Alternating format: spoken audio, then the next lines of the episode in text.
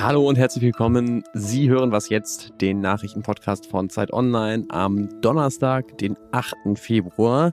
Heute beginnt ein EU-Sondergipfel. Was da besprochen wird, besprechen wir gleich hier. Und außerdem Annalena Baerbock, Olaf Scholz und die Panzer. Mein Tipp für Sie, bleiben Sie bis zum Ende dran. Es gibt da nämlich noch eine wichtige Mitteilung heute. Los geht's mit den Nachrichten. Ich bin Anne Schwedt, guten Morgen. Nach dem Erdbeben im türkisch-syrischen Grenzgebiet ist die Zahl der Todesopfer auf mehr als 15.000 gestiegen. Die WHO schätzt, dass von den Folgen des Bebens bis zu 23 Millionen Menschen betroffen sein könnten. Die Bundeswehr fliegt heute rund 50 Tonnen Hilfsgüter in das Katastrophengebiet. Der türkische Präsident Erdogan räumte bei einem Besuch in der Katastrophenregion Defizite im Krisenmanagement ein. Allerdings sei es nicht möglich, auf so ein Erdbeben vorbereitet zu sein, so Erdogan. Er kündigte Hilfszahlungen für die Opfer und einen schnellen Wiederaufbau an. Der ukrainische Präsident Zelensky hat bei seinem Besuch in Paris erneut Kampfjets gefordert. Die militärische Ausrüstung müsse so schnell wie möglich geliefert werden, sagte Zelensky beim Treffen mit Frankreichs Präsident Macron und Bundeskanzler Scholz. Scholz und Macron sicherten ihre Unterstützung zu, jedoch ohne konkrete Zusagen zu machen. Auch bei seinem Besuch in London hatte Zelensky dafür beworben, der Ukraine Kampfflugzeuge zur Verfügung zu stellen. Heute reist er weiter nach Brüssel. Dort nimmt er an einem EU-Gipfel teil. Redaktionsschluss für diesen Podcast ist 5 Uhr. Werbung. Prime-Mitglieder hören Was jetzt bei Amazon Music ohne Werbung. Lade noch heute die Amazon Music App herunter. Heute beginnt ein Sondergipfel der EU-Länder in Brüssel. Der wird zwei Tage dauern und EU-Gipfel bedeuten häufig, dass über sehr große Geldbeträge geredet wird. Dieses Mal zum Beispiel über 370 Milliarden Dollar. Diese Summe will die US-Regierung in die Förderung von grünen Technologien stecken. Und die Sorge in Europa ist jetzt, dass auch europäische Unternehmen dadurch eher in den USA als in Europa investieren, weil es sich dort mehr lohnt. Und eins der großen Themen bei diesem Gipfel wird genau diese Frage sein, wie geht geht die EU damit um? Besser als ich weiß das unser Europakorrespondent Ulrich Ladurna. Moin. Morgen. Die EU-Kommission hat ja vor dem Gipfel einen Vorschlag ausgearbeitet, wie Europa dem Programm der USA begegnen könnte. Wie sieht der denn aus? Ja, die Kommission schlägt praktisch äh, fast spiegelbildlich vor, dass auch die EU-Länder in die Lage versetzt werden müssen, ihre Industrien zu subventionieren mit staatlichen Subventionen so wie das in den USA ja geschieht. Das Problem dabei ist, dass natürlich die Europäische Union aus 27 Nationalstaaten besteht und jeder Nationalstaat andere Möglichkeiten hat, seine eigene Industrie zu subventionieren, was wieder dazu führen würde, dass es zu einem unfairen Wettbewerb innerhalb der EU kommen könnte. Und das ist ein Problem, weil natürlich die Europäische Union, der Binnenmarkt darauf aufbaut, dass es gleiche Wettbewerbsbedingungen für alle gibt. Da schauen viele der kleineren, nicht so reichen Länder ja sicherlich auch auf Deutschland. Wie hat sich die Bundesregierung denn in dieser Frage bisher positioniert? Ja, die Bundesregierung, äh, im Moment ist ja Robert Habeck ist nach Washington gefahren. Man versucht in den USA noch einige Dinge zu erreichen, sodass diese 370 Milliarden Subventionen für die amerikanische Industrie nicht so negative Auswirkungen haben kann.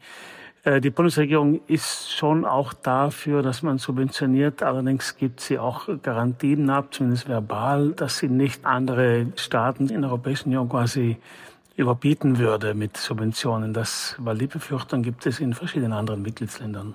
Ein weiteres Thema wird natürlich sein, dass voraussichtlich der ukrainische Präsident Volodymyr Zelensky beim Gipfel dabei sein wird. Das ist natürlich äh, vor allem symbolisch sehr wichtig, aber um welche Fragen wird es denn inhaltlich mit ihm gehen? Es geht natürlich äh, um die Frage des Beitritts der Ukraine zur Europäischen Union. Letzte Woche war ja Kommissionspräsidentin von der Leyen in Kiew mit einer Reihe von Kommissaren. Die Ukraine drängt auf einen schnellen Beitritt, sagt in zwei Jahren wollen wir beitreten. Das ist natürlich äh, eine Illusion meiner Meinung nach. Das wissen auch alle hier in Brüssel. Ich glaube, Zelensky kommt, um nochmal zu schauen, was hier möglich ist, wie der Weg für einen Beitritt geebnet werden kann. Aber ich denke, so schnell, wie er sich das vorstellt, wird das nicht gehen. Besten Dank nach Brüssel für deine Einschätzung, Gerne. Ulrich Ladurner. Tschüss.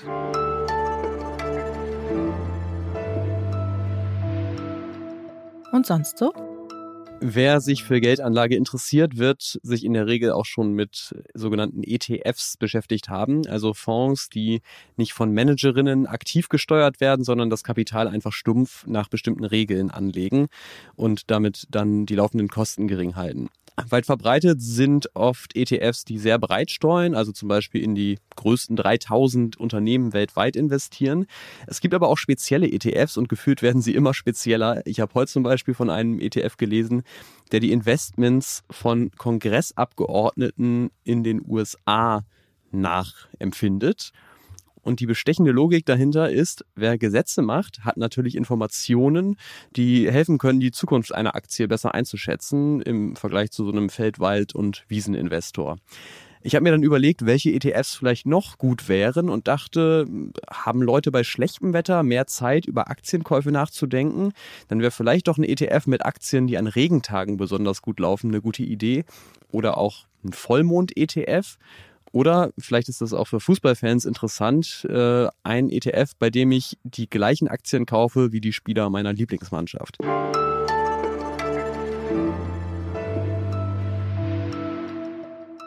Seit ein paar Wochen ist klar, die Ukraine bekommt westliche Kampfpanzer.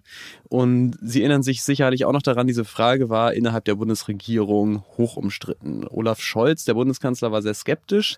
Die Außenministerin Annalena Baerbock hatte im Laufe der Zeit aber immer deutlicher für Panzerlieferungen geworben.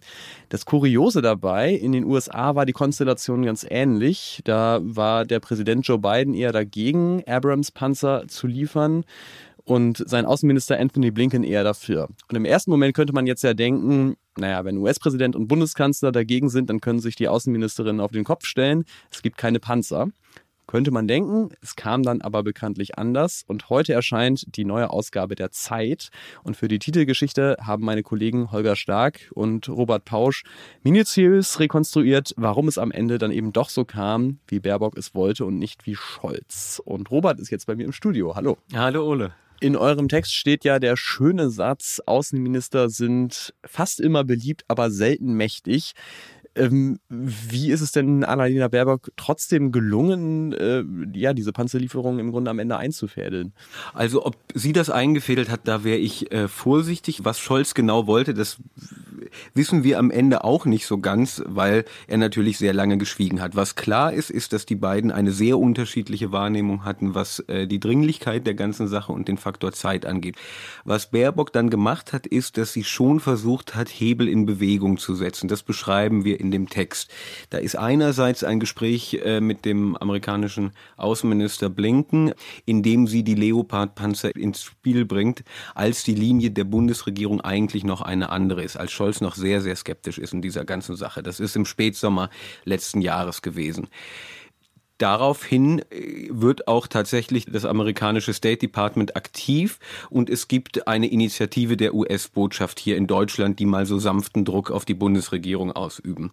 Ein zweiter Punkt ist, dass Baerbock im Januar nochmal in einem Gespräch mit ihrem britischen Amtskollegen ebenfalls Panzerlieferungen ins Spiel bringt. Also auch da, Scholz ist noch nicht positioniert, eher skeptisch, eher zögerlich. Sie versucht im Gespräch mit internationalen Partnern mal ein paar Hebel Hebel zu betätigen. Das ist ein sehr, sehr interessanter Vorgang. Äh, das kennen wir so nicht, so ein Vorgehen. Und äh, wisst ihr irgendwas darüber, ob das abgestimmt war zwischen den beiden oder hat sie das hinter Scholz Rücken gemacht? Also, was wir hören und wissen, ist, dass es nicht abgestimmt war.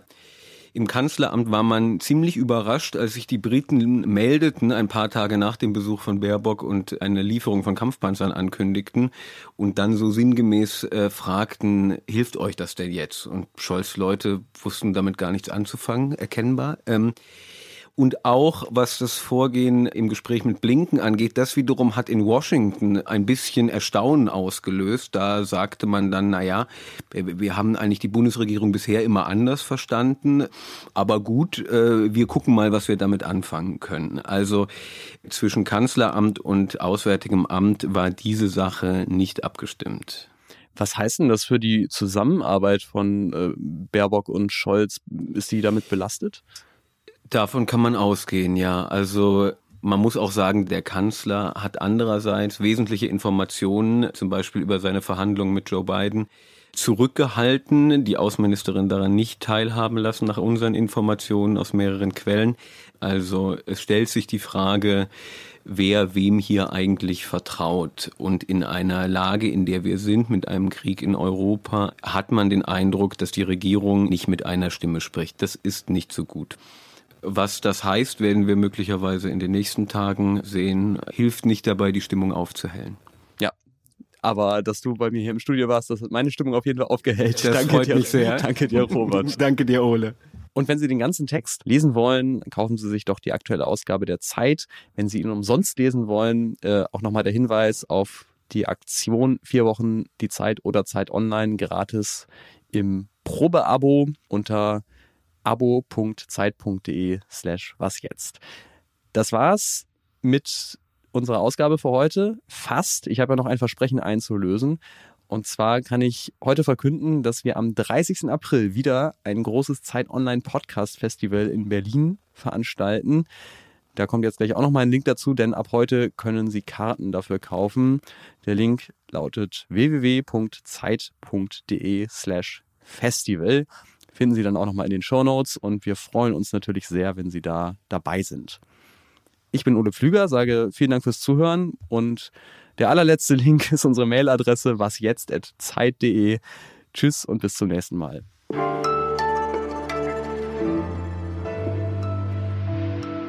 Was wir jetzt nicht drin haben, ist aber auch nicht schlimm, ist dieses quasi die Exportgenehmigung und so. Ne? Ja, Ähm, ist glaube ich auch zu detailliert. Dann. ja genau, genau. Ja.